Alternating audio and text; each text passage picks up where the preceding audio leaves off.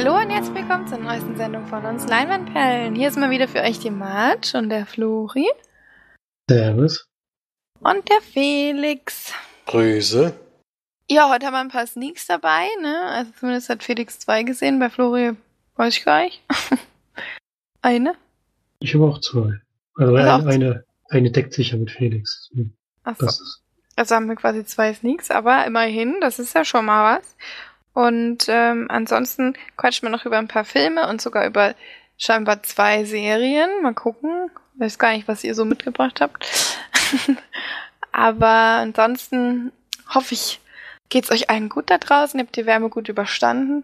Jetzt ist es sehr schön kühl und frisch draußen. Kann man wieder dann zu, ohne schlechtes Gewissen zu Hause sitzen und Filme gucken. Dann fangen wir mal wie gewohnt an mit den Sneaks und dann könnt ihr jetzt euch drum betteln, wer denn anfängt. Mir ist das echt scheißegal. ja, uns auch, deswegen wird das ein kleiner Kampf. Mann, ey, ihr müsst mal so einen richtigen Fight machen. So. Also ich bin für Anna. Für Anna? Ach nee, Anna wurde ja schon besprochen. Made in China. Ja, ich habe schon vergessen, dass dieser den Film habe ich direkt vergessen, nachdem du den Titel geschrieben hast. So, ja, den, dann den Titel erinnere ich mich auch noch. Made in Ja, China. das Dann das Problem lieber. ist, Problem ist, dass der Film jetzt anderthalb Wochen her ist. Du hast auch schon Ich alles hab- vergessen. Ich habe auch schon die alles vergessen. Zum Glück gibt's Google. Ähm, ist eine Komödie aus Frankreich, geht ein, knapp anderthalb Stunden. Den Regisseur kenne ich nicht. Julian Abraham oder so heißt er. Bei den Schauspielern haben wir auch keiner also wirklich bekannt. Und es geht um einen jungen Mann, der, dem seine Freundin ist gerade schwanger geworden. Er ist asiatischer Abstammung irgendwie, lebt jetzt aber schon länger in Frankreich und ist, glaube ich, auch in Frankreich geboren. Und er, ähm, jetzt muss ich echt schon überlegen. Das war's. Geht- ja, Ende. wie gesagt, seine Freundin wird schwanger und ähm, es kommt dann immer mehr wieder zur Sprache, dass er ja ein zerrüttetes Verhältnis zu seinem Vater hat. Eigentlich fast gar keinen Kontakt mehr und jetzt aber, wo sein Vater sozusagen Großvater wird, hält ihn seine Frau oder Freundin, weiß gar nicht mehr genau, hält ihn dazu an, doch mal wieder den Kontakt aufzunehmen, versuchen, zu versuchen, ähm, wieder mit seiner Familie ins Reine zu kommen und die, diese Kontaktaufnahme und wie das so abläuft und was da so für Hindernisse gibt, das sehen wir dann in diesem Film. Ja, ist leider stinklangweilig, das Ganze. ist wirklich dramaturgisch, passiert eigentlich gar nichts in diesem Film. Ist leider auch extrem vorhersehbar und von, von Witzen her oder sowas hat mir auch nicht gezündet. Es wird natürlich immer so ein bisschen drauf rumgeritten, dass er chinesische Abstammung ist und nicht aussieht wie ein Franzose und so. Und da sind ein paar Witze, aber lustig war fand ich leider auch nicht und fand es einen sehr schwachen Film. Wird da wirklich von abraten. Und gibt dem Ganzen noch nur drei von zehn Leinwandperlen. Leider keine Sommerkomödie oder sowas, die man manchmal aus Frankreich bekommt, aber das war doch was eher was Schwaches und ja, wirklich was, was man nicht gesehen haben muss. Viel mehr will ich auch gar nicht sagen dazu. Die Hälfte habe ich schon wieder vergessen. so belanglos war das. Das ist ja erschreckend. Ich hatte nämlich einen ähnlichen Film, was ist die Co-Produktion zwischen Kanada und Frankreich hier. Also Frankreich war auch mit dabei, aber ein Großteil und gedreht, äh, Großteil der Leute und gedreht wurde er in Kanada. Und bis nach dem, bis nach der Sneak habe ich noch nicht mal gewusst, wie der Film heißt. War der unverhoffte Charme des Geldes ist der Titel und läuft am 1. August an. Ähm, sind auch keine Schauspieler dabei, die man jetzt irgendwo erkennt. Also ich glaube, ich habe kein einziges bekanntes Gesicht gesehen. Und wir haben einen der schüchternen Lieferanten Pierre. Und der ähm, ist, hat einen sehr, sehr hohen IQ und ist deswegen eigentlich all den Leuten, die ihn umgeben, so ein bisschen überlegen und hat deswegen irgendwie sehr schwierig, sehr große Schwierigkeiten, eben Kontakte zu knüpfen. Und zum, Be zum Beispiel eben auch seine Freundin zu halten, die er am Anfang noch hatte, was sich dann aber ziemlich schnell erledigt. Und dann kommt es eben zu diesem unverhofften Glück, äh, dass er an wahnsinnig viel Geld kommt, äh, ist Lieferant und liefert ein Paket aus und diese, dieser Ort wird überfallen und dort äh, werd, äh, erschießen sich die Leute, die da in dem Laden sind und die Verbrecher aber gegenseitig, sodass dann das Geld sozusagen offen da liegt. Einer entkommt, glaube ich. Der muss aber das Geld da lassen, weil er angeschossen wurde und er hat dann eben die Möglichkeit, sich zu entscheiden, nehme ich das Geld mit oder lasse ich es liegen, bis die Polizei kommt. Und entscheidet sich dann natürlich, das Geld mitzunehmen, was dann eben zu vielen Problemchen führt, äh, weil die Polizei das natürlich äh, verdächtig findet, dass er dann da gleich nach Hause fährt und solche Sachen. Und dann kommen sie ihm so ein bisschen auf die Schliche, aber er macht es relativ, also am Anfang relativ dümmlich, wo man dann gedacht hat, irgendwie passt das nicht so ganz zu der Idee des Films, dass er doch so wahnsinnig intelligent sein soll. Der macht so die ganz üblichen Fehler, die man da am Anfang macht, aber er stellt sich einfach noch wahnsinnig ungeschickt an. Man merkt halt im Laufe des Films, dass er sehr, sehr dazu lernt und äh, sich dann auch entsprechend Hilfe holt von Leuten. Und dann äh, wird es dann aber eher so ein ein Film, wie werden wir das Geld äh, los oder wie waschen wir das Geld sozusagen, damit wir, äh, damit das eben aus, es ist natürlich alles Bargeld, damit das mal weg ist und dann die trotzdem von diesem Geld noch leben können. Und das äh, versuchen die da auf jeden Fall auf einen sehr nachvollziehbaren Weg dann. Also auch nicht ganz unkompliziert, aber man muss echt am Ball bleiben. Ist finanziell zwischendurch so ein ganz kleines äh, äh, Stückchen vielleicht wie The Big Short natürlich viel, viel einfacher, aber es wird eben genau erklärt, was sie damit machen. Und ob sie damit überhaupt an der Polizei vorbeikommen, das äh, gibt es mehrere Situationen, wo das in Frage steht. Ja. ja. Deswegen, also am Anfang habe ich gedacht, das wird ein Desaster, ehrlich gesagt, wo ich den Typen schon gesehen habe, wie der in dem Restaurant sitzt und die Freundin sich da verabschiedet, habe ich schon gedacht, das wird eine Katastrophe weil der Typ auch nicht besonders sympathisch ist.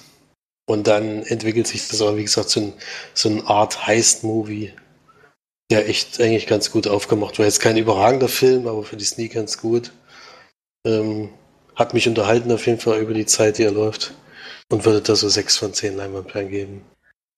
Naja. Das ist halt so ein typischer Sneak-Film, von dem man noch gar nichts gehört hat und der, wenn man Glück hat, äh, dann doch äh, ansehnlich ist. Also Sowas wie Kaviar bei der 1000. Sneak in Stuttgart.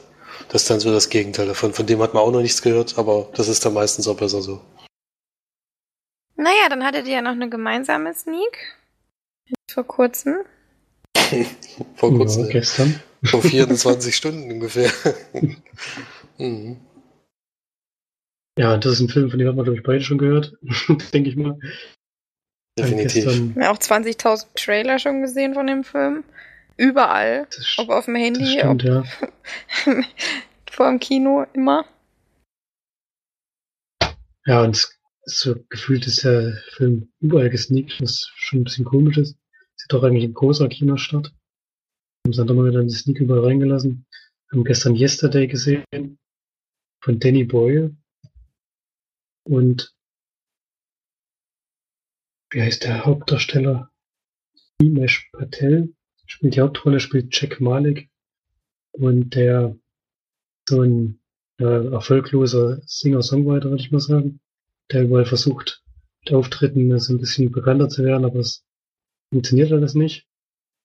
Und hat eine gute Freundin, Ellie, gespielt von Lily James, die gleichzeitig so ein bisschen so seine Managerin ist, versucht die Auftritte zu organisieren und bei einem, nach einem Auftritt ähm, ähm, sagte so zu ihr, er gibt das Ganze jetzt auf, glaubt nicht mehr dran, dass er wirklich noch durchstarten kann und will lieber sich beruflich verändern. Und sie versucht ihm noch auszureden, aber so ist ein bisschen im Streit ging es auseinander und er will dann mit dem Fahrrad nach Hause fahren, hat, hat dort aber einen Verkehrsunfall, weil gerade auf der ganzen Welt irgendwie der Strom ausfällt. Wird, glaube ich, auch nicht erklärt, oder warum das Ganze passiert ist. Ist halt einfach so. Und nach diesem Stromausfall ja, wacht er beim Krankenhaus auf und bekommt dann nach und nach mit, eigentlich auch relativ schnell, dass Dinge auf der Welt sich ein bisschen verändert haben. Zum Beispiel, dass es anscheinend die Beatles nie gegeben hat. Beziehungsweise nur er sich an die Beatles erinnern kann, an die ganzen Songs und ähm, ja, findet es natürlich erstmal alles sehr seltsam und versucht damit zurechtzukommen. Startet dann aber mit den Songs der Beatles durch und bekommt da so seine, seine Karriere, die er sich immer erträumt hatte und kommt dann natürlich irgendwann in den Zwiespalt, dass er jetzt so erfolgreich ist, wie er es immer sein wollte, aber eben nicht mit seiner Musik, sondern sozusagen mit geklauter Musik, die eben keiner kennt. Und viel mehr würde ich noch nicht verraten, Felix, oder? Nö, das, das kann man schon so sagen. Ja. Ich mochte den Film über einen relativ langen Zeitraum sehr gerne.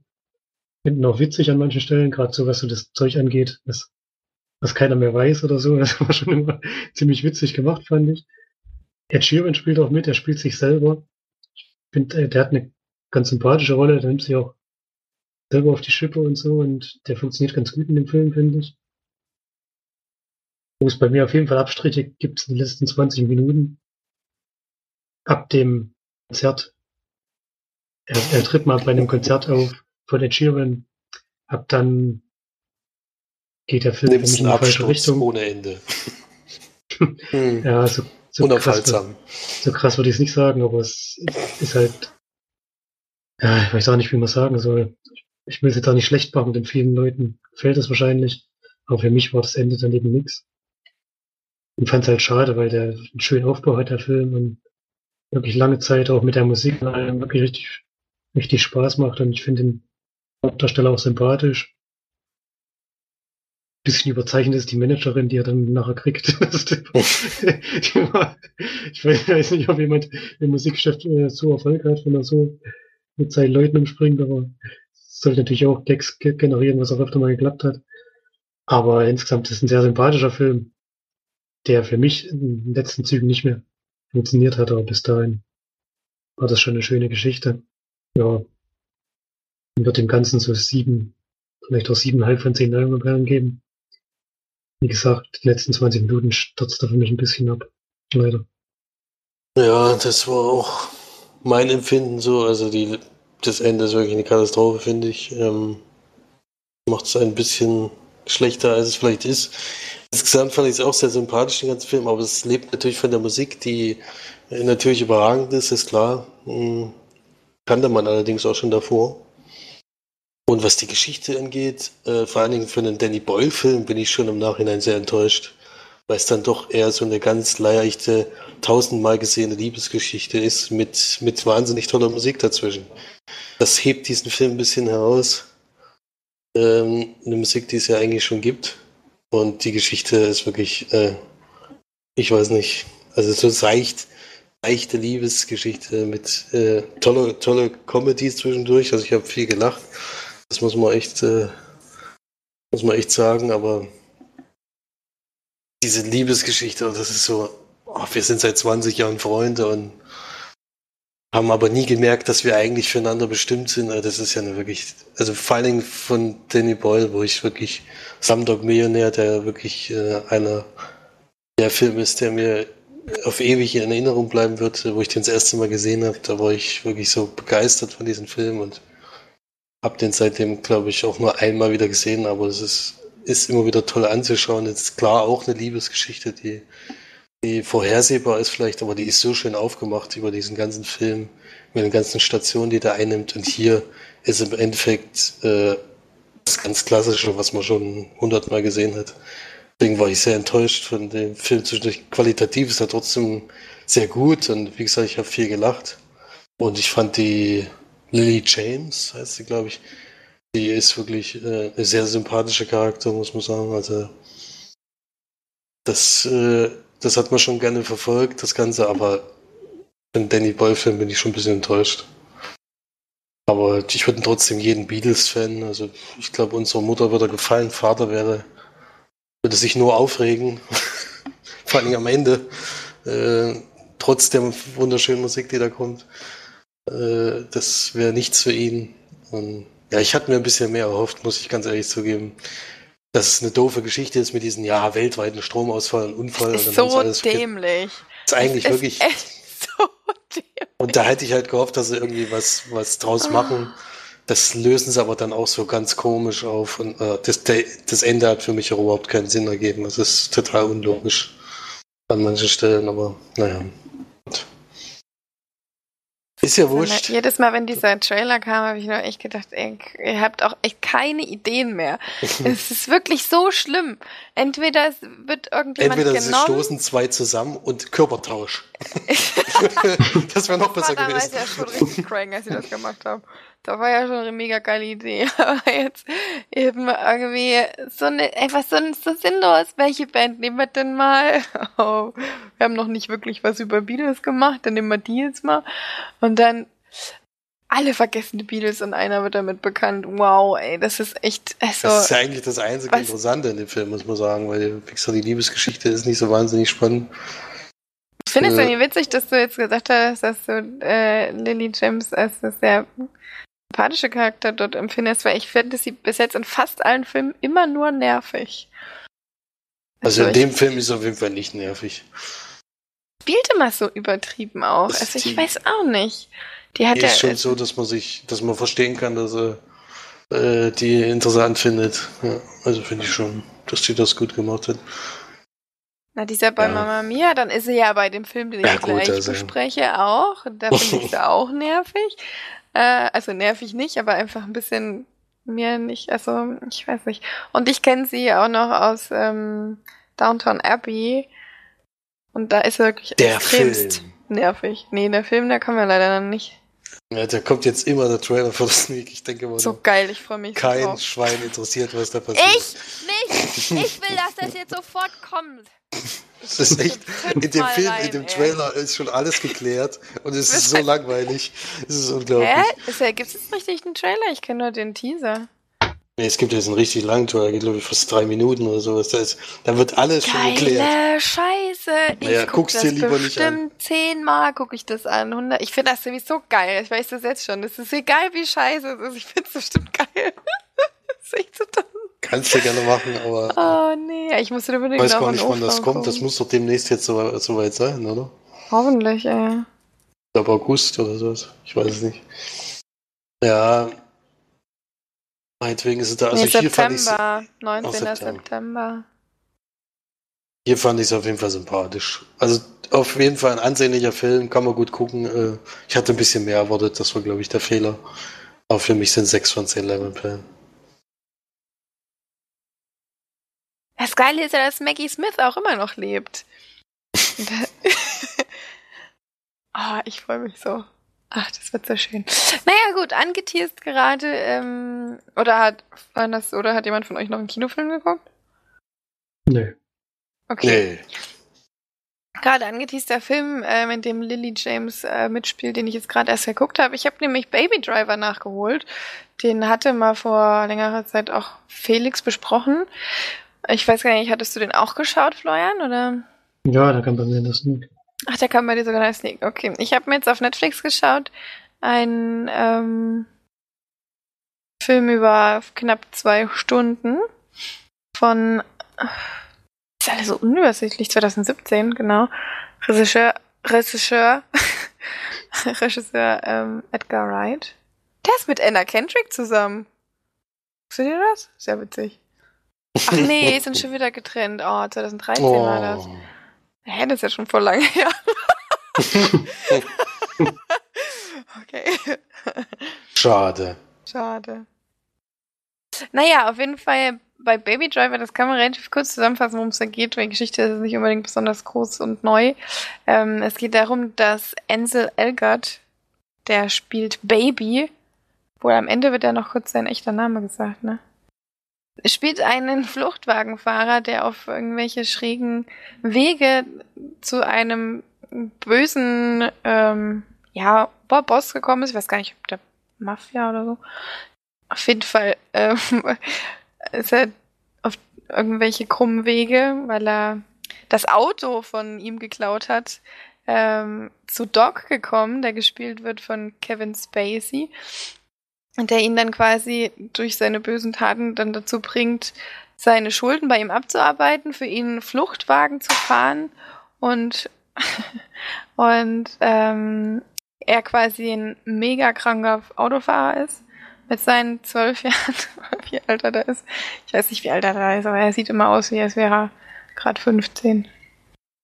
So richtig habe ich ihm das nicht so abgenommen, dass er da so ein übelst krasser Autofahrer ist. Ähm, aber das dazu kommt ja auch später noch, meine Bewertung.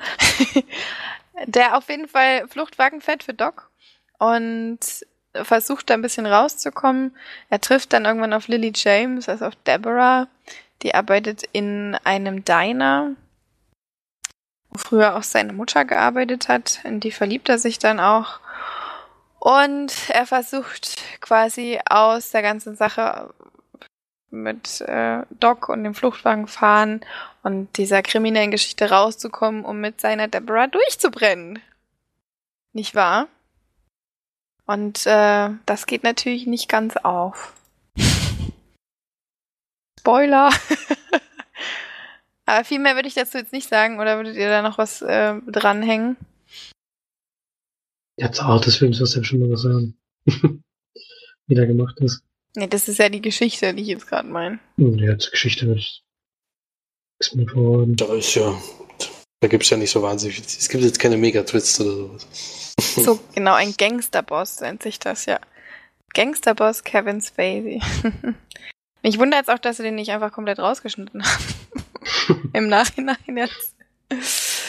Nee, ähm, egal wie, wie, wie, ähm, ja, was für schlimme Sachen Kevin Spacey eventuell gemacht hat oder wahrscheinlich auch getan hat und so weiter. Aber ähm, muss ihm halt trotzdem noch zugestehen, dass er ein super guter Schauspieler ist. Und auch in dem Film, finde ich, wieder heraussticht, auch wenn mein schöner James, äh, Jamie Foxx dabei ist, weil ich schon James Franco sagen, den ich ja auch sehr, sehr, sehr mag in der, in der Schauspiel, aber Kevin Spacey ist halt einfach nochmal eine andere Nummer. Oder war. Kann man ja jetzt schon so sagen eigentlich. Ach so, John Bernthal spielt noch kurz mit. Der ist ja wirklich nur ganz am Anfang. Das ist der von, wie heißt The der Walking Film mit Dead. The Walking Dead Punisher, genau. Und auch bei dem, wie ist der Film mit den zwei Polizisten? Oder? Gibt's einen, das? glaube ich. War das der? Mit der, mit der Kamera, die vorne im Deck ist? Nee, Nee, das das war war Jake. nicht mehr. Jake Gyllenhaal und Michael Pina. war Ach. Michael Pina, das genau, ja, ja, Entschuldigung. Wie hieß der Film nochmal? End of Watch. Ach ja, genau. Auch ein geiler Film. Aber gut. Toll, ja. jetzt habe ich Bock auf den Film. Glaub, Guck mal am Wochenende. sogar- Gibt's Mhm. sogar auf Netflix. Äh, gleich mal gucken. And. Nee, The End of the Fucking World. Ich glaub leider nicht. Aber vielleicht bei Aber mal, gut, ähm, zurück zum Film. Die anderen Schauspieler kennt man jetzt nicht unbedingt. Ähm, wie gesagt, Lily James, finde ich, glänzt da jetzt auch nicht unbedingt in der, in der Rolle. Und alles in allem habe ich ein bisschen Schwierigkeit mit dem Film gehabt. Also ich weiß, dass er eine sehr gute Komposition zwischen Musik und Bild hat und dass er da sehr besonders ist und auch wahrscheinlich ein bisschen heraussticht oder sehr heraussticht aus der Sache. Aber das war, ist für mich jetzt nicht unbedingt was, was einen Film trägt, weil ich äh, finde, dass das eine Geschichte ist, die, die erstens mal mich überhaupt nicht interessiert hat, da mir Ansel Elgott überhaupt nicht irgendwo ansatzweise mal ans Herz gewachsen ist in irgendeiner Art und Weise, was immer ein bisschen schwierig ist, wenn man mitfiebern soll und die Geschichte zu, oder die, die Liebe zwischen Ansel Elgott und, also zwischen Baby und Deborah mir überhaupt nicht schlüssig war, weil die sich einmal getroffen haben und dann war schon wieder äh, ins Zusammenleben oder sterben oder oder wir, wir bleiben zusammen für immer und ewig, denn wir sind einfach wir kennen uns jetzt halt, nachdem wir eine Stunde miteinander verbracht haben. Das hat mich alles irgendwie nicht abgeholt und ich fand auch Baby, die, den Charakter, sehr schwierig zu verstehen, weil er am Anfang wirklich einen auf so unfassbar cool gemacht hat. Also er war einfach der coolste Typ auf einem Planeten. Ähm, ist da durch die Stadt getanzt, also mit, mit Kaffees in der Hand, Kaffee in der Hand und ist da was weiß ich, hat immer mega cool seine Sonnenbrillen rausgepackt und war halt einfach der coolste Dude überhaupt. Und dann das waren wirklich nur so, das war vielleicht in der ersten halben Stunde des Films.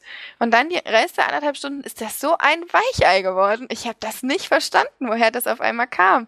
Nur weil er da diese Deborah kennengelernt hat oder so, ist er dann so zu so einem totalen Würstling geworden. Also das war, also ich habe den überhaupt nicht mehr ernst nehmen können in seiner Rolle als Charakter eben.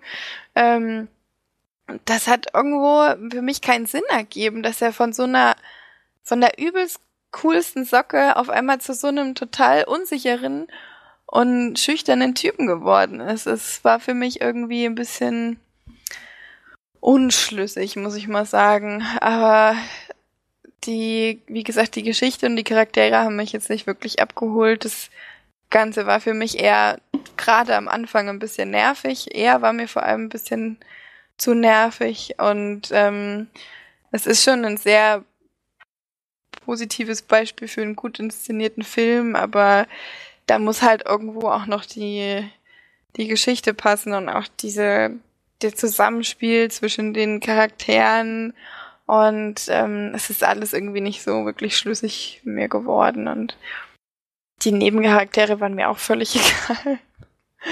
ähm, ja, es war alles irgendwie nicht, nicht rund für mich. Ich weiß nicht, wie es euch da ging. Ich weiß, dieser Felix hat er ja ganz gut gefallen. Ähm, ich fand ihn auf jeden Fall gut, aber ich fand auch ein bisschen enttäuschend, muss ich sagen, weil ich hatte mir deutlich mehr von versprochen, vor allem nach den vielen wirklich tollen Trailern, die ja, waren ja dann Sachen, die mm. nicht im Film vorkamen. Aber da hat man diese Musik-Film-Kombination äh, sehr gut gesehen und so was hatte ich mir auch in dem Film viel mehr erhofft. Das fand ich zu wenig. Und ich fand vor allen Dingen, dass, dass eben der Titel Baby Driver ja schon darauf abzielt, dass es dass der Film aus Großteil und auch die Trailer haben das so gezeigt, äh, aus Fahrsequenzen besteht. Aber ich erinnere mich bei dem Film genau an zwei Fahrsequenzen. Und die erste ist schon in der ersten Minute des Films. ja, er hat schon ein paar mehr. Ich weiß, ja, die sind vielleicht mehr, nicht so ähm, beeindruckend spektakulär gewesen. wie der erste. Ja, genau. Also den ersten hatte man eigentlich im Trailer schon ausschnitteweise gesehen. Dann war der Rest irgendwie ernüchternd, sage ich jetzt mal. Da hatte ich mir deutlich mehr erhofft. Ja wurde auch so unfassbar viel geredet. Und dann irgendwie mehrmals immer, ach, ich weiß auch nicht. Es war alles, es war alles nuscht. Das Ende hat mir auch überhaupt nicht gefallen. ich weiß nicht, ob ich noch an das Ende erinnert. Fand ich total dämlich, aber ja. Also das Ende, Ende. Naja. Mhm. Egal. Wie sah es da bei dir aus, Flori? Oh, ist schon wieder ganz schön lange her, aber ich mochte ihn eigentlich. Also ich mochte den schon. War jetzt aber auch kein überragender Film. Wahrscheinlich irgendwas wie 7 von 10 oder sowas in der Gegend. Einfach ein guter Sneak-Film, würde ich mal sagen. Hm. Ja, ich leider, hatte ich, ich leider nicht in, hatte ich leider nicht in der Sneak gesehen, aber. Ich habe ihn aber auch nicht im Kino gesehen. Das kann auch sein, dass das eher so ein Kinofilm ist, so ein bisschen wie John Wick 3. Da glaube ich nochmal 50% geiler ist, wenn man ihn im Kino sieht. ähm, also für mich ist das ein 5 von 10 Leinwandperlenfilm. Das ist, äh, mich hat dann nichts wirklich abgeholt. Das Besondere waren wirklich die Schnitte und die Musik dazu, aber sonst war das einfach ein kompletter Durchschnitt, wenn nicht sogar drunter.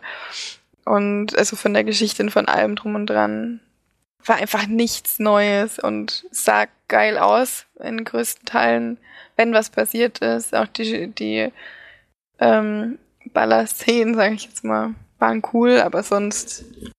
Ja. Und der Charakter Baby hat mich halt genervt, vor allem am Anfang. da dieses dumme Rumgetanze, ey. Das war echt so blöd. Ich weiß nicht, ob ich dann daran erinnert, aber. Oh, nee. naja.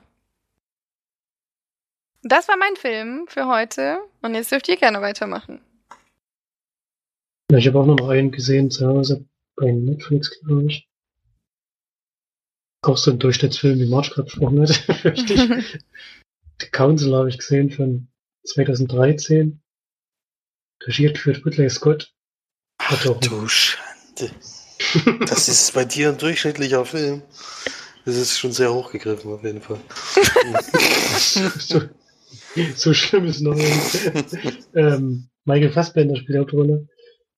Penelope Und da gibt es auf jeden Fall schon Durchschnittfilm. Wenn der mitspielt, dann ist es schon, äh, der bringt auf jeden Fall schon Mhm. fünf Guck dir Punkte. den Film an. Naja, dir den Film an, ich bezweifle ich es. gucke mir auch über schlechte zwei Stunden sehr gerne Michael Fassbender an. Aber, just saying. Ja, der ist aber, der ist auch ein bisschen gezeichnet in dem Film. Also. ähm, spielt noch mit Penelope Cruz, Cameron Diaz, Javier Bardem, Brad Pitt. Also wirklich auch hochkarätig besetzt. Und ist ein, ein Thriller, würde ich sagen. Michael Fassbender spielt also einen Anwalt, der seiner Freundin einen Heiratsantrag macht, dem aber gerade anscheinend so ein bisschen seine finanzielle Situation über den Kopf gewachsen ist. Seine Freundin ist anscheinend auch relativ teuer, wenn man das so sieht. Und, ähm, möchte dann gerne Geld generieren aus einem, ja, aus einer Drogen, ja, Drogenschmuggelaktion, sage ich jetzt mal. Von Kolumbien nach Amerika ist das. Ähm, gibt sich da so ein bisschen die Hände von zwielichtigen Typen, die, die manche auch alle abraten davon, weil er halt auch keine Ahnung davon hat und noch gar keine Berührungspunkte mit diesem Geschäft hatte. Sagt aber, er will nur dieses eine Mal das Ding durchziehen, um wieder an frisches Geld zu kommen und dann wird schon der Rest wieder von alleine laufen, hat man das Gefühl, das ist seine Gedankengang. Und natürlich geht bei diesem, bei diesem Drogenschmuggel dann was schief. Und er gerät in das Visier der, der Kartelle und ja, es wird dann seine Freundin beziehungsweise Verlobte wird entführt, das kann man glaube ich noch verraten. Der versucht dann irgendwie aus dieser Situation herauszukommen und auch möglichst seine Verlobte natürlich noch zu retten. Und ja, das ist so die Geschichte, würde ich mal sagen. Alles ein bisschen komisch erzählt, finde ich, ist auch alles ein bisschen verwirrend und äh, anfangslos. Besteht größtenteils aus Dialogen zwischen, zwischen Michael Fassbender, der hat gar keinen Namen, der ist nur die Counselor. Javier Bardem, der ist sein, ja, mit dem wollte er halt das Geschäft durchziehen sozusagen. Und Brad Pitt spielt Westray, das ist nochmal so ein Vermittler irgendwie. Was jetzt genau dem seine Aufgabe diesem ganzen Geschäft war, habe ich auch nicht verstanden. Also, bei diesem Drogengeschäft ist es mir alles ein bisschen, bisschen seltsam. Von dem sieht man auch nur ganz wenig. Also, sieht eigentlich nur, was schief geht. Ansonsten bekommt man davon gar nicht so viel mit. Und es geht dann halt im Endeffekt darum, ja, wie skrupellos halt die Kartelle damit umgehen, wenn irgendwas, vielleicht sowas schief geht und das ist dann auch so der Spannungsbogen bei dem Film, dass er halt da reingeraten ist und versucht wieder rauszukommen. Aber mir hat's insgesamt nicht gut gefallen, also hört man glaube ich schon bei der Zusammenfassung. Ich fand es ein bisschen wirr erzählt und auch, ja, haben wir noch versucht, Ende so einen Twist einzubauen, aber der war eigentlich ein bisschen lächerlich, fand ich. und insgesamt hat's mir wirklich nicht gefallen. Ja, von Schauspielern her, und der Film sieht auch wirklich gut aus. Man merkt schon dass es ein Ridley Scott-Film ist. Aber vom Drehbuch her hat es nicht gepasst. Und geht, wie gesagt, eine Durchschnittswertung mit 5 von 10, aber wird auch eher davon abraten, sich den anzuschauen. Ich glaube, Felix fand es noch schlimmer, wenn ich es richtig ausgehört habe. Also, ich habe den Film nicht zu Ende geguckt, ich kann es nicht genau sagen, aber den habe ich abgebrochen, das war eine Katastrophe. Hm. Ja, er ist schon, ist, er ist schon sehr ähm, konsequent in dem, in der Härte, die er erzählt. Also, es ist schon bis zum Ende hin, ist es schon sehr, ja, doch sehr heftig, was da alles passiert. Aber die Erzählweise bis dahin fand ich halt sehr seltsam. Ja, wie, dieser Bankraub, äh, dieser Bankraub sage ich schon, dieser, dieser Schmuggel schief geht und so. Das hat für mich irgendwie alles keinen Sinn ergeben. Auch wie er dann so ins Fadenkreuz gelangt und so. War alles ein bisschen seltsam. Bisschen komisch erzählt. Und wie gesagt, sieht ja fast nur über Dialoge, also man sieht relativ wenig von dem eigentlichen Geschehen dort, sondern über die Gespräche, was zusammen die Geschichte erzählt.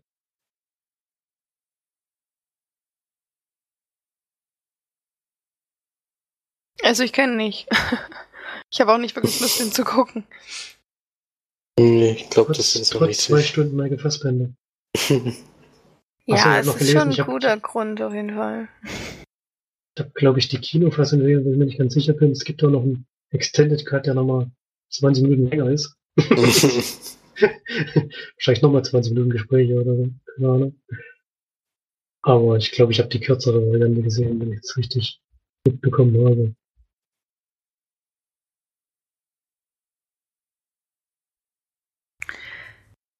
Ja, ich glaube, dann hat Felix noch eine Doku, äh, Quatsch, eine Doku sei schon, einen Film geguckt. Ist es zufällig eine Doku? Nee, gut, kann man vielleicht das Doku bezeichnen. Ich weiß nicht, ob es passiert so genauso abgelaufen ist. Aber ich glaube es nicht. Äh, ich habe noch einen Film geguckt, den ihr schon das nie gesehen habt, nämlich Creed 2. Nach mhm. langer Zeit. Ich wollte ja schon nur mal gucken. War schon ein bisschen neidisch damals, äh, wo ihr das geschrieben habt und hab's dann leider auch nicht ins Kino geschafft. Ähm, bei euch kam man ja nicht so wahnsinnig gut weg. Ich habe mir jetzt mal nachgeholt. Da gibt es jetzt gerade, äh, ist halt aktuell, glaube ich, auf DVD und Blu-ray raus und habe mir jetzt mal im Stream geholt. Mal angeschaut, ja, äh, ist die Fortsetzung natürlich von Creed, aber es hängt auch an der Reihe von, von Rocky so ein bisschen mit dran, denn Rocky trainiert den Sohn von Apollo Creed, der Adonis Creed heißt. Der kriegt es im zweiten Teil mit einem alten Bekannten zu tun, nämlich mit dem Sohn vom Dolph Lundgren, äh, den Charakter, den Dolph Lundgren spielt, nämlich äh, nicht Victor Drago, sondern Victor Drago heißt der Neue. Wie hieß jetzt Ivan, der alte? Oder? Ivan Drago, genau. Ivan Drago und Victor Drago. Genau, äh, der Mann, der sozusagen Apollo Creed in einem Boxkampf so schlimm verletzt hat, dass er eben gestorben ist. Und dann ist ja Rocky gegen ihn angetreten. Das war, glaube ich, in Rocky 4, wenn ich mich jetzt nicht völlig täusche, oder bringt die immer ein bisschen durcheinander, vielleicht war es auch Rocky 3. Äh, und ja, hat den so ein bisschen gerecht. Jetzt äh, versuchen sie diese zwei Geschichten da so ein bisschen miteinander zu verbinden, sodass die Söhne eben gegeneinander kämpfen können, was auch so eine Art Rache-Geschichte ist. Aber wir sehen eben auch die Geschichte, wie er seine äh, mit dem Trainer noch weiterhin, also mit Rocky arbeitet und wie er eben ihn auch davon abrät, diesen Kampf überhaupt zu, zu machen und sich nicht so provozieren zu lassen. Und dann gibt es auch noch private Sachen, die wir miterleben dürfen. In zwei Stunden, vier Minuten. Ja. Ich war schon darauf vorbereitet, äh, ihr habt es ja schon gesagt. Aber was für ein scheiß Film. Also, das ist wirklich. Es ist wirklich ein einziges Desaster gewesen. Also jetzt, das klingt jetzt wieder härter als es ist, aber, aber da sind so viele Sachen drin, die mich so dermaßen gestört haben. Das ist unfassbar. Also erstens passiert in dem Film eigentlich bis zu den letzten 20 Minuten eigentlich nahezu nichts. Also man sieht überhaupt nicht das, was, was man in einem Boxfilm sehen will. Wie scheißegal ist mir eigentlich diese Beziehung da mit dieser Freundin, die wirklich katastrophal da eingesetzt ist. Also ich weiß nicht, wer, wer kam denn auf die Idee, komm, wir bauen jetzt eine Sängerin noch mit ein. Die das kannst du doch nicht Sängerin nennen, was die da macht. Ey. Das ist unglaublich. Ich fand am Ende, am Ende, wo dieser Endkampf kam, wo du dich die ganze Zeit drauf freust und dann läuft der Typ ein, nee, die singt erstmal noch vorher. Da war ich, da war ich schon raus. Ja, also es waren, waren so viele Sachen und es war so uninteressant zwischendurch diese, diese Beziehungsgeschichte. Äh, warum? Warum hat man die da eingebaut? Ich meine, bei, bei Rocky haben sie es eben damals nicht gemacht, weil die, ich, ich weiß gar nicht mehr, was der Grund dafür war, dass, dass Adrian damals dann nicht mehr war. Ist sie in Wirklichkeit oder wollte sie einfach nicht mehr mitspielen? Ich weiß es nicht mehr, weiß es nicht genau, aber diese Beziehungsgeschichte ist ja eigentlich nach Teil zwei, glaube ich, zu Ende. Und hier bauen sie das so auf und es ist so, nimmt viel zu großen Part in dieser Geschichte ein. Das interessiert wirklich niemanden. Man will diesen Kampf sehen zwischen den beiden. Und dann gibt es halt auch mehrere Sachen, die, die auch während dieses Boxen an sich äh, schade sind, weil man sieht in der Mitte des Films einen Kampf und in dem Moment, wo dieser Kampf beginnt, weißt du eigentlich schon, wie es ausgeht. Weil sonst wäre er nicht in der Mitte des Films. Und dann gibt es natürlich am Ende diesen Kampf noch. Und Bei dem du auch weißt, wie er ausgeht. Und dem du auch weißt, wie er ausgeht, ja. Äh, ich meine, das, darauf bin ich ja vorbereitet bei einem Boxfilm, dass ich weiß, wie es am Ende ausgeht. Das ist mir immer schon klar. Aber mir ist ja der Weg dahin wichtig, er, wie er, sich, wie er trainiert. Und das ist, also, es sind vielleicht zehn Minuten in den zwei Stunden, wird mal kurz in der Wüste gezeigt, wie sie ein bisschen was trainieren. Das ist, das war's. Es gibt nicht, sonst hast du immer gesehen, wie er erstmal an diesen ganzen Sachen scheitert und was es noch so für andere Trainingsmethoden gibt. Da wirst du mal richtig gepusht. wo dann selber bald einen Fernseher einboxt, weil du mitmachen willst. Und dann äh, macht, schafft er endlich seine Trainingseinheiten. Das ist diesmal überhaupt nicht. Du siehst ihn zweimal, eigentlich kann er schon alles. Er ist zwar ein bisschen müde mal zwischendurch, aber eigentlich kann er alles schon. Und dann ändert sich auf einmal alles. Also das war schon sehr enttäuschend. Das Geilste ist eigentlich, dass ihnen einfach nichts mehr eingefallen ist und dann haben sie gesagt, wie machen wir denn eine, eine Trainingseinheit am, am besten irgendwie noch ein bisschen spannender? In der Brainstorm in der Wüste, ey. Halt einmal. Ich meine, wenn so ich mein, ein paar Sachen, paar Sachen waren da ja wenigstens ganz oh. nett und ein paar neue, neue Sachen haben sie ja eingebaut. Und man hat auch manches nachvollziehen können, was sie gemacht haben, aber die Art und Weise und dann, also, sie haben ja als Gegner von, ich meine, Dolph Lundgren ist ja schon ein überragender Schauspieler, muss man sagen. Aber dass es tatsächlich noch schafft, einer schlechter zu spielen als Dolph Lundgren, das ist schon eine Kunst. Und dieser Sohn, der, der Sohn, jetzt habe ich meistens nachgeguckt, ist es tatsächlich ein Profiboxer. Deswegen habe ich jetzt schon ein bisschen Nachsehen damit, weil dass der nicht schauspielen kann, das geil. Aber, aber das war ein Gesicht, äh, ist unglaublich, ist auch noch ein Deutscher. Ähm, das war schon sehr irritierend. Also nachdem ich so begeistert war von dem ersten Creed und da echt, äh, also ich weiß nicht, was ich bei dem zweiten Teil gedacht habe, wo sie die Story geschrieben haben, sie gedacht, komm, wir machen jetzt noch eine ausführliche Liebesgeschichte, die unbedingt einen tragenden Faktor da drin haben muss. Es interessiert doch eigentlich jeden nur, wie er, wie er zum Kämpfen kommt und äh, wie ihn Rocky wieder aufbaut nach sowas und was sie eben Neues trainieren und was sie sich ausdenken, um gegen diesen übermächtigen Gegner.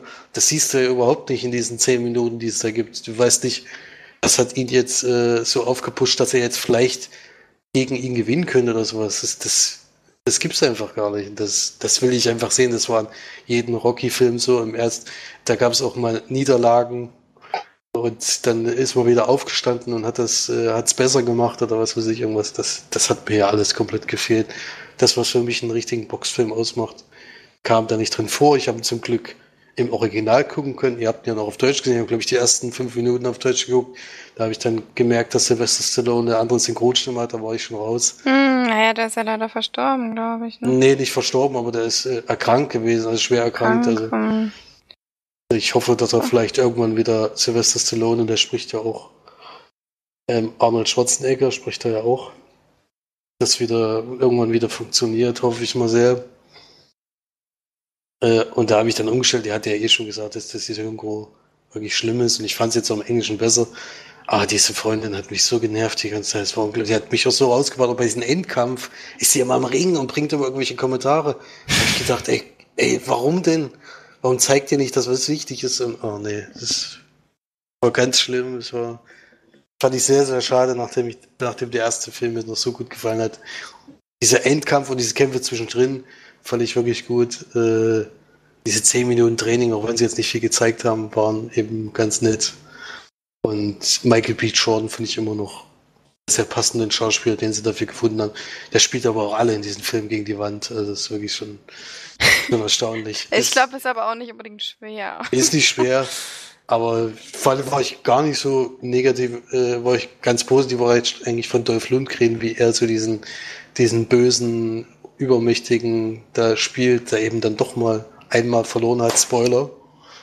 Äh, und wie denen ihre Geschichte so weitergegangen ist oder sowas, das fand ich ganz nett. Also es sind so ein paar Sachen, die mir wirklich äh, schon gefallen haben. Es war jetzt kein komplettes Desaster, aber ich weiß nicht, was sich da bei dieser Freundin gedacht haben. Ja, aber ich weiß auch noch, was mir durch mich damals so mega gestört hat, war dieses Drehbuch. Ich weiß nicht, ob dir das auch so aufgefallen ist, aber der, also gerade der Sylvester Stallone Charakter, also Rocky, der haut nur Klischeesprüche raus, die ganze Zeit von vorne bis hinten. Das ist so unglaublich. Also man denkt wirklich, die haben, also die haben nicht mal mehr sich irgendwie Mühe gegeben bei dem Drehbuch. Das ist doch da auch am Anfang, oh, was sagt er denn da nochmal, bevor der da zu seinem Kampf rausgeht, sagt er doch da irgendwie so, bist wie ein Sohn für mich.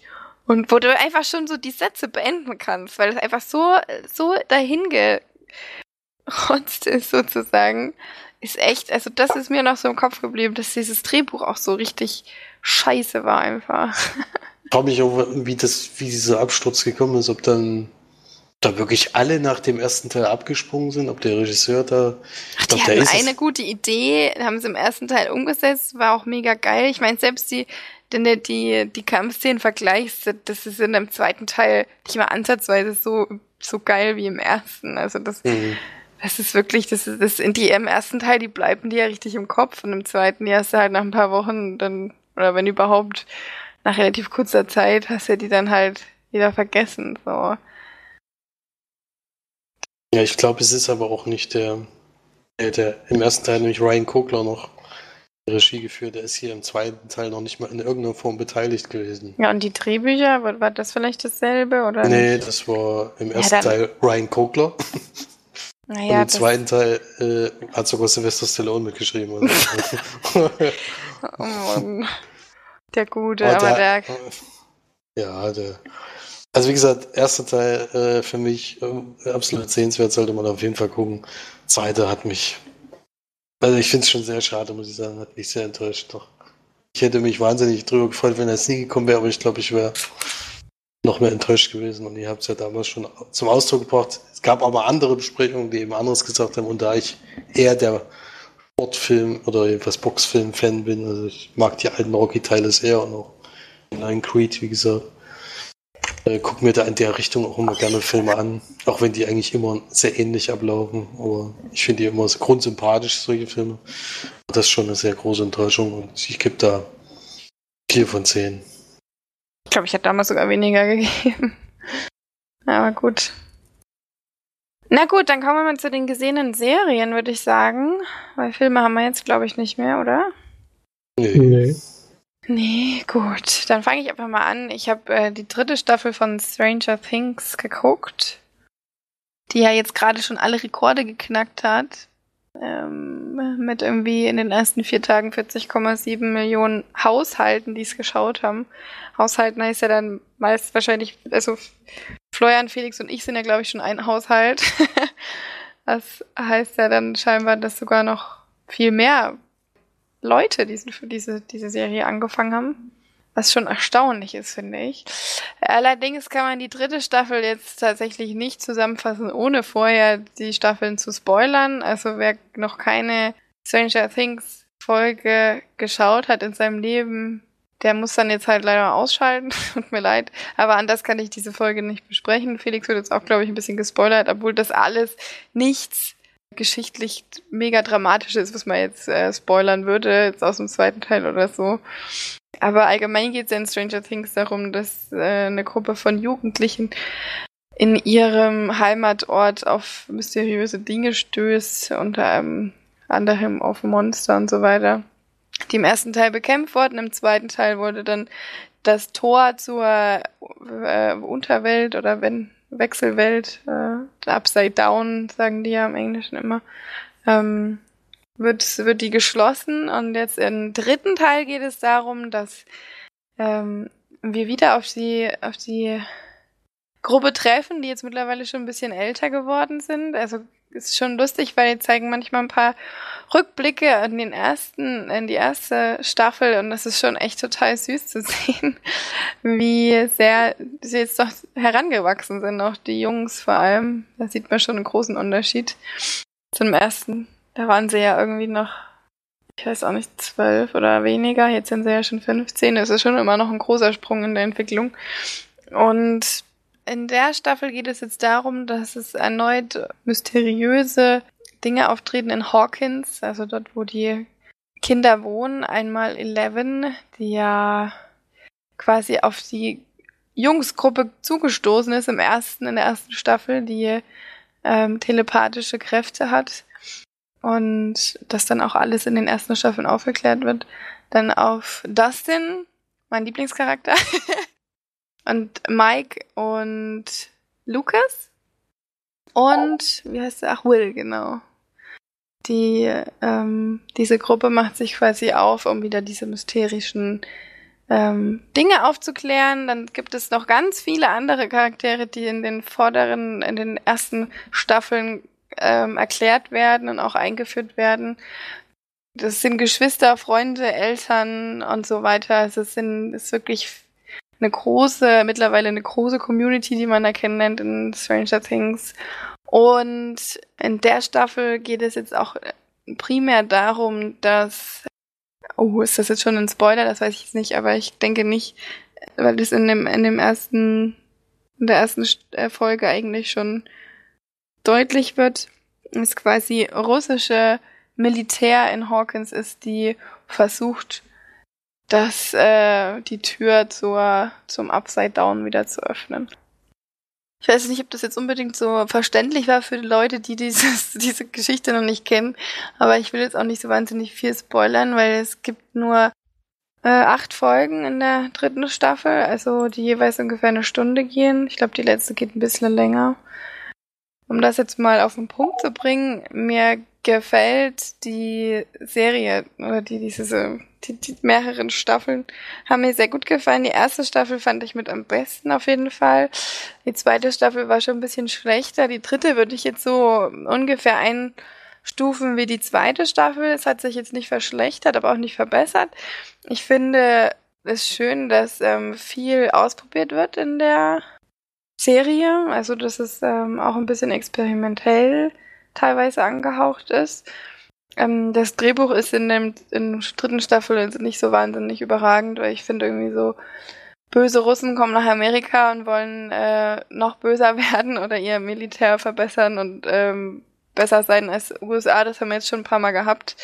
Und ähm, dann sind leider die Charaktere teilweise auch ein bisschen klischeehaft. Also ja, kann ich jetzt nicht so in das Detail reingehen, aber es kommen ein paar Charaktere dazu, die jetzt nicht so wie die anderen herausstechen, sondern eher ein bisschen untergehen. Und ja, die ganze Geschichte ist nicht unbedingt was, was man jetzt sehen muss. Allerdings finde ich trotzdem, wenn, wenn einem die ersten zwei Staffeln gefallen hat, kann man das auf jeden Fall gucken. Es ist jetzt nichts wirklich herausragendes. Es ist trotzdem spannend. Also ich fand, äh, habe trotzdem es gerne geschaut. Wyona Ryder wurde ja in den ersten zwei Staffeln so herausgehoben und auch immer sehr, sehr gelobt. Ich muss sagen, in der dritten Staffel nervt sie mich leider ganz schön, weil jetzt sehr hysterisch ist. Also sie war ja schon in den ersten, vor allem in der ersten Staffel ja schon wahnsinnig hysterisch. Aber jetzt ähm, geht mir das langsam ein bisschen auf den Keks, muss ich sagen. Und ja, es gibt ein paar richtig geile Szenen in dem, in den, äh, in der Staffel. Muss ich auf jeden Fall sagen, die wirklich herausragend sind und auch herausstechen. Und es ist auch teilweise wieder sehr lustig. Und was mir noch so ein bisschen negativ aufgestoßen ist, ist, dass ja Eleven und Mike so eine Liebesgeschichte haben, gerade nach der zweiten Staffel. Spoiler. Ähm, und die wird sehr intensiv gezeigt, teilweise. Also heißt sehr intensiv, also da geht es halt schon ziemlich drauf ein und das fand ich dann teilweise nervig. Aber ansonsten fand ich es rundum gut, habe mich äh, unterhalten gefühlt, fand es echt wirklich gut. Also die, die dritte Staffel ist äh, zur ersten Staffel natürlich nicht, also kann nicht gleich bleiben, weil die Geschichten, die sind jetzt schon so ein bisschen Hanebüchen langsam. Sie wollen es ja immer weiter ausweiten, das merkt man schon. Da ist die Geschichte an sich jetzt nicht unbedingt das Tolle, aber darum geht es teilweise auch gar nicht, sondern eher so um den Zusammenspiel der, der Gruppe und in der dritten Staffel ist es so, dass es eigentlich drei Gruppierungen gibt, weil sich die Gruppe trennt und das war in den Staffeln davor nicht so und das fand ich noch einen interessanten Ansatz. Und jetzt höre ich auf zu reden. ich habe schon wieder relativ lange geredet, aber es ist ja auch ein bisschen kompliziert, das zusammenzufassen. Ist eine coole Geschichte, also Felix hat nach der ersten Staffel aufgehört, das kann ich auch verstehen. Also das ist schon nicht unbedingt jedem sein, sein Bier. Aber mir gefällt es immer noch sehr und fand die zweite Staffel sehr gut. Nach der zweiten Staffel gab es ja auch ein, wie so eine Art Film-Doku, also Making of. Also von den, wo vor allem die Schauspieler interviewt werden. Und das war dann auch noch sehr interessant zu sehen. Vielleicht gibt es das nach der dritten Staffel auch wieder. Florian, hast du eigentlich was davon geguckt? Ja, ja, ich habe die ersten zwei Staffeln gesehen. Okay, also guckst du die dritte wahrscheinlich auch. Ich gucke die auf jeden Fall, ja, aber zur Zeit hat sich ein bisschen was aufgestaut. Dauert noch ein paar Tage, bis ich das schaffe. Aber du fandst auch die zweite Staffel nicht so gut wie die erste, ne? Oder? Nee, die erste, die erste hat mir schon besser gefallen, das stimmt. Hm. Ja, dann wirst du von der jetzt nicht enttäuscht sein. Man soll nicht so wahnsinnig viel drüber nachdenken. Auf jeden Fall, also was die Geschichte angeht, ist jetzt halt bisschen sehr klischeehaft und ja. Aber gemacht ist er wirklich sehr gut, das muss man schon sagen. Vor allem, wie die Viecher aussehen. Die Viecher. okay, Felix, dann hast du ja noch eine Serie geschaut. Ich habe noch eine Miniserie geschaut. Nennt man jetzt so insgesamt fünf Folgen. Ah, ungefähr eine Stunde, ein bisschen weniger. Ähm, ich habe von allen sehr, sehr hoch gelobt und ich habe es jetzt endlich mal gucken können. Nämlich Chernobyl. Die neue HBO-Miniserie, die äh, exklusiv bei Sky verfügbar ist. Und ja, man kann sich schon ungefähr vorstellen, es geht natürlich um diesen Atomkraftwerkunfall in Tschernobyl. Äh, bisher kannte ich davon eigentlich nur, äh, dass es eben passiert ist und was da alles, was das alles für Folgen hatte. Aber hier in der Serie wird eben genau aufgeklärt, was es in diesen ersten Stunden nach diesen, also überhaupt, was ist passiert, damit, dieses, damit es diesen Unfall überhaupt gibt. Und was ist in den ersten Stunden danach passiert? Wie haben die Leute reagiert? Wie ernst haben sie das Ganze genommen? Weil die meisten halt davon ausgehen, ja, es kann eigentlich, kann eigentlich nichts Schlimmes sein, da brennt halt, brennt halt ein Dach oder sowas. Äh, das müssen wir nur wieder runterkühlen, dann ist wieder alles gut. Irgendwie hat das keiner so richtig begriffen, was eigentlich passiert ist. Das eben auch zum ersten Mal überhaupt aufgetreten ist, sowas in der Art. Und das eigentliche Problem, was aber eigentlich, äh, was dann eintritt, ist eben, sobald die, die Regierung eingreift, weil äh, das ist damals noch in der UdSSR, glaube ich, wenn ich mich jetzt vertue. Und äh, die wollen natürlich immer sehr stark und sehr mächtig dastehen und deswegen versuchen sie das Ganze zu vertuschen. Äh, und ja, verzichten da leider auf mehrere Sachen, die eigentlich unbedingt notwendig gewesen wären. Sowjetunion war das. Sowjetunion, ja. Die unbedingt notwendig gewesen wären.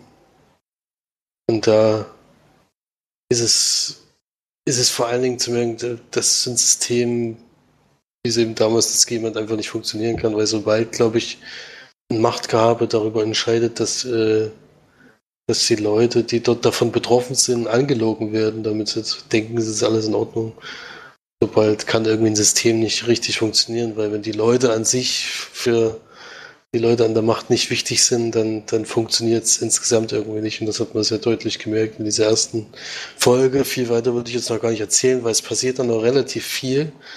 Es springt dann auch ein bisschen weit in, äh, weiter in der Zeit nach vorne alles. Das ist jetzt nicht nur die ersten Stunden danach, sondern es geht dann schon um einen größeren Zeitraum. Und in den fünf Folgen wird auf jeden Fall vieles aufgeklärt und was man dann am Ende eben erfährt, dass, oder wenn man dann eben darüber liest, ist es sehr nah daran, was eben in Wirklichkeit passiert ist. Und man glaubt es halt zwischendurch echt nicht. Man denkt immer, das ist, äh, oder man hofft, es ist nur ausgedacht oder sowas, aber leider hält sich das sehr nah, da, nah daran. Und wenn das in der ersten Folge einen schon nahe geht, glaube ich, später auch noch ein paar Schwierigkeiten bekommen, weil es dann wirklich auch schmerzhaft wird. Ja,